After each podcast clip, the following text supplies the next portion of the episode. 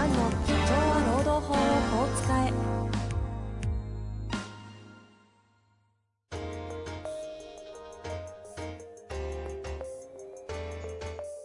法律の下で展開されるビジネスの世界。ポッドキャスト社長は労働法をこう使えば弁護士の向井蘭が経営者の立場に立って経営者が知っておくべき労働法の基礎だけでなくビジネスに関する法律の問題を分かりやすく解説します。こんにちは、遠藤和樹です。向井蘭の社長は労働法をこう使え。向井先生、よろしくお願いいたします。はい、よろしくお願いします。さて、今日も質問来ておりますので、はい、いいですか？はい、早速いきたいと思います。今日はですね、事務職の39歳の女性の方からご質問いただいております。向井先生、こんにちは。過去2回投稿し、どちらも取り上げてください助かりました。ありがとうございました。はい、しばらく落ち着いていたのですが、また相談させていただきます。はい、私の勤務先の会社が業績不振により社員をリストラすることになりました。うん、私はリストラのプロセスには関わっておりませんが、リストラ対象者を見たところ、まずは経営の責任者として雇われ社長が、うんその次は年収が高い、高いか、もしくは社歴の浅い人の順で対象者が決まっていたようです。うん、そのうちの一人から個人的に相談を受け、彼女が退職勧奨に遭っているということを知りました。うん、退職合意書にサインさえしなければ会社は解雇できないはずである。次の仕事が決まるまで辞めないと、えー彼女は強気に人事と交渉しております。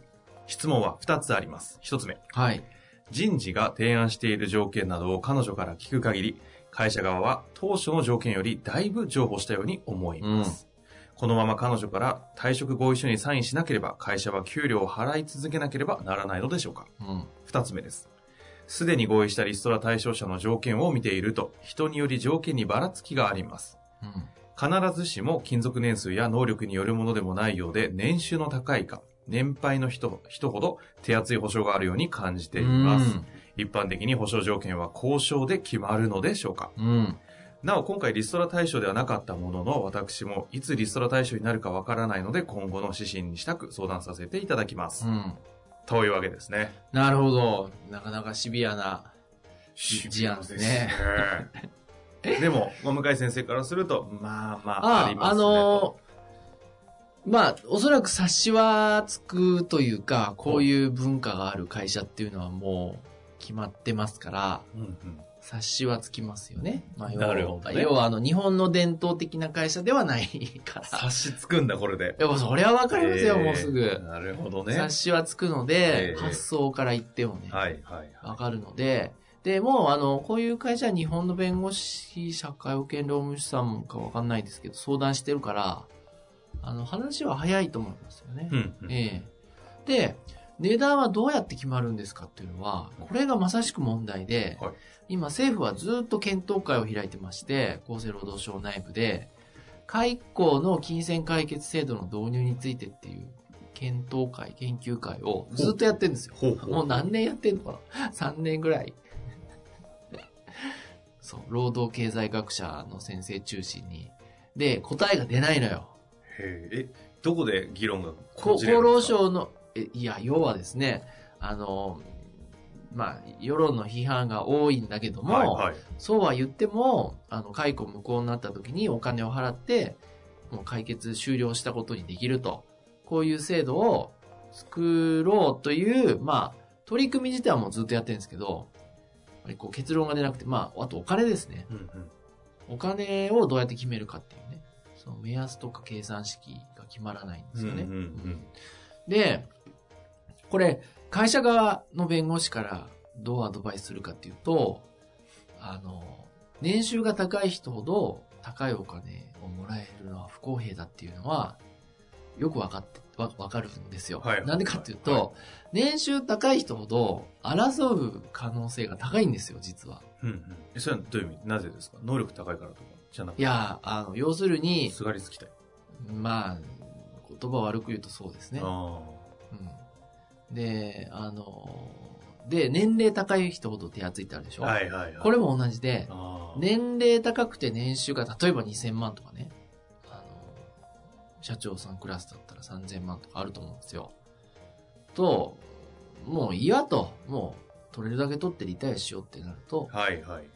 もう、で裁判やってみようってなっちゃう。なるほどねな。っちゃうのよ。えだけど、勤続年数浅くてはい、働いたばかりで、年収いくらかいいかはちょっと微妙ですけども、ちょっとまあ、世間相場並みぐらいだったら、じゃあ転職しようかなっつってあっさり転職できえる。あーまあ今の時代ねはいはいはいだから、僕らからすると、年収高くて年齢が高い人の方が、金額多めにした方が、結果的に安くつくわけですよ。なるほど。会社側に立つ弁護士としてはさそういうし視点で裁判やると、べらぼうに、まあ1年分じゃ済まないから、こういう方は。争われると。ただ、お互い傷を負うんですよ。あちらの方もその間仕事しない場合が多いし、うんうんこちらも時間と費用もかかるしね。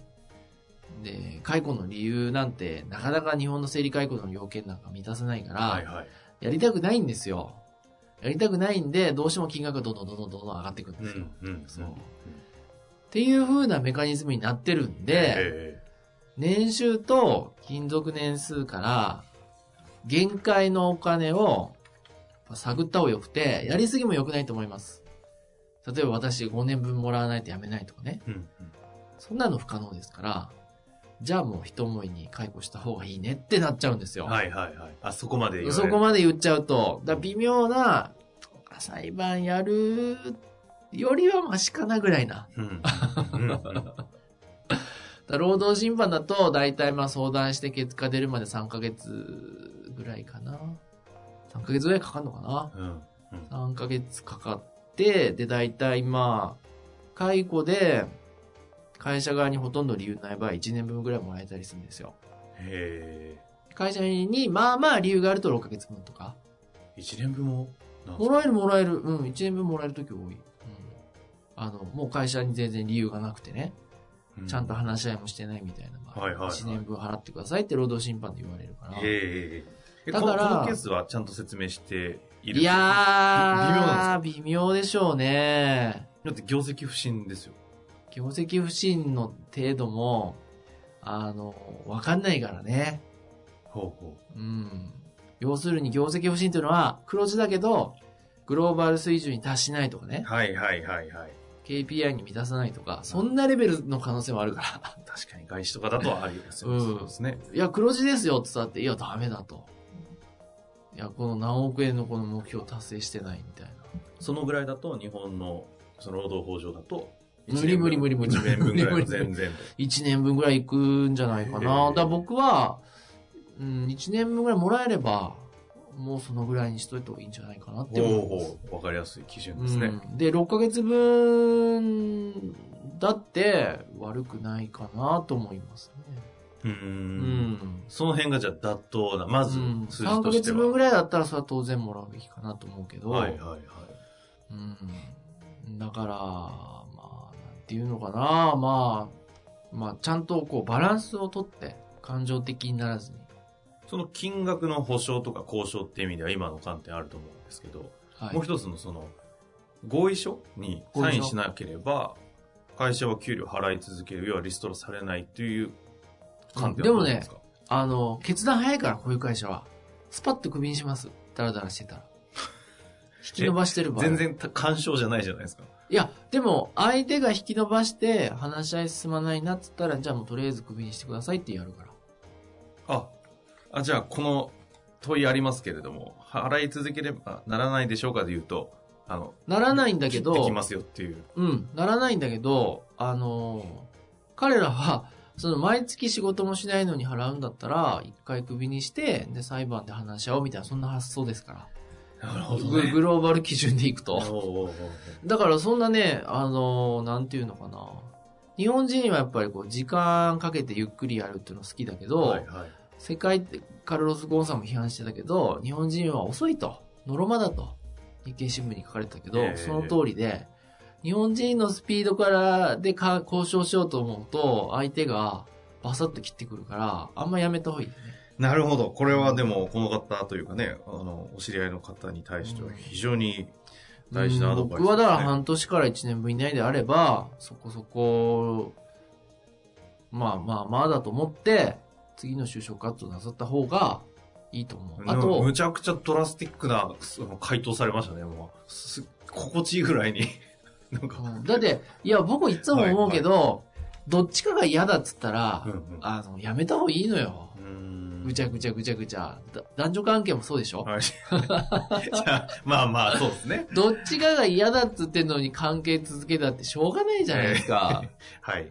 うん。はい。で、まあ、お金で解決しろとは言わないけど、ええじゃあ他に何があるんですか？誠意ですか？そうね。義理ですか？みたいな。義理ですか？いや、違うでしょと。お金なんじゃないんですか？っていう話。時間とお金が大事でしょと。なるほど。っていうことなんで、あの、で、でね、再就職の条件で、はい。推薦状書いてもらうこと入れた方がいいですよ。要するるに、外資の場合は一定ポジション以上だと、前職の推薦状を出してくださいってはいはいはい。ありますレね。レファランス。レファレンレファランスですねレファランスっていうのかな。それを、今でも日本、企業内でもレファランス文化ちょっと結構増えてますよね。いや、あの、そうなりますよね。だから、退職合意で、じゃあ私はもう6ヶ月でいいけど、レファランスを必ず書いてくださいと。それ入れてくださいと。って言って、やった方がいいですよ。あうんで、外資のに、日本の中の外資の世界で当たり前だから、こんなの。あ。この事例。この事例、うんうん経験しない人の方が、ほまあ、経験しない人ほとんどいないんじゃない外資で仕事やってて。あだから、転職もチャンスはおより多いんですよ。ーはいはいはい。だから、自分の、あの別に人格が否定されたとか、そんなわけでも全然ないから単、純に KPI で引っかかっちゃってるだってこのリストラしてるね、その、まあ他の本国かわかんないけど、上司かわかんないけど、あのそういう人だって来年にはいなくなるかもしれないくらいの職場なんですよ。よ。世界が違うから、だから、あの、まあ、ど、どのぐらいが一番自分にとって長期的に見てプラスかなって考えて、で、やった方がいいと思います。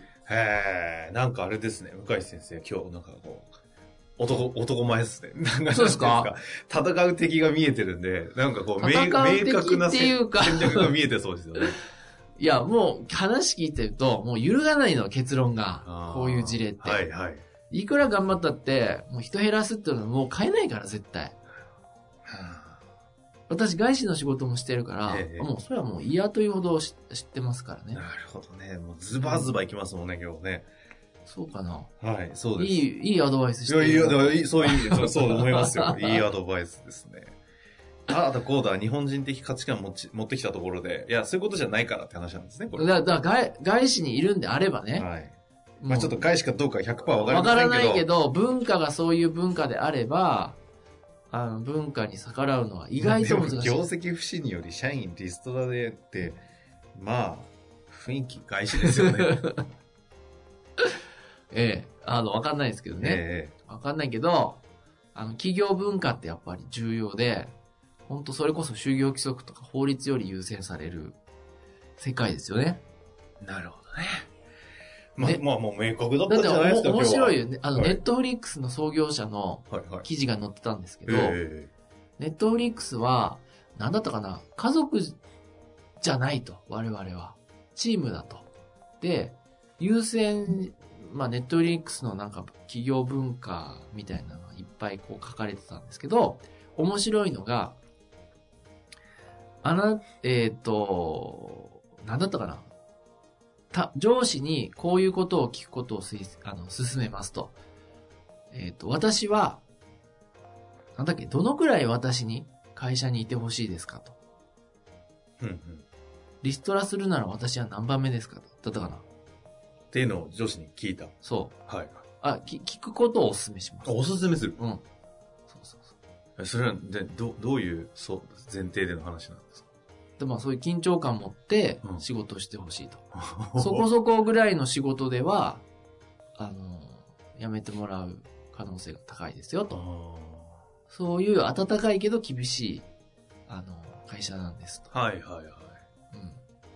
うん。もうでもなんかね、しっくまありきますけどね。あの、そう、そういう感じですよ。うんもう、多かれ。程度のさ、あれね。もう、全然。その代わり、成功すると、1億円報酬もらえるとか。うん。うん。本当もらえますからね。あの、責任者で、はいはい。爆発的に例えばヒットするとか。1億円ポンと。日本人社長。あ、ボーナス。なかなかないでしょ。確かにね。うん。うん。そう、そういう世界だから。まあ、戦ってる世界観が違そうね。そう。ああ、じゃあもうこれでリタイアしようかなとかね。もうそういう、うん。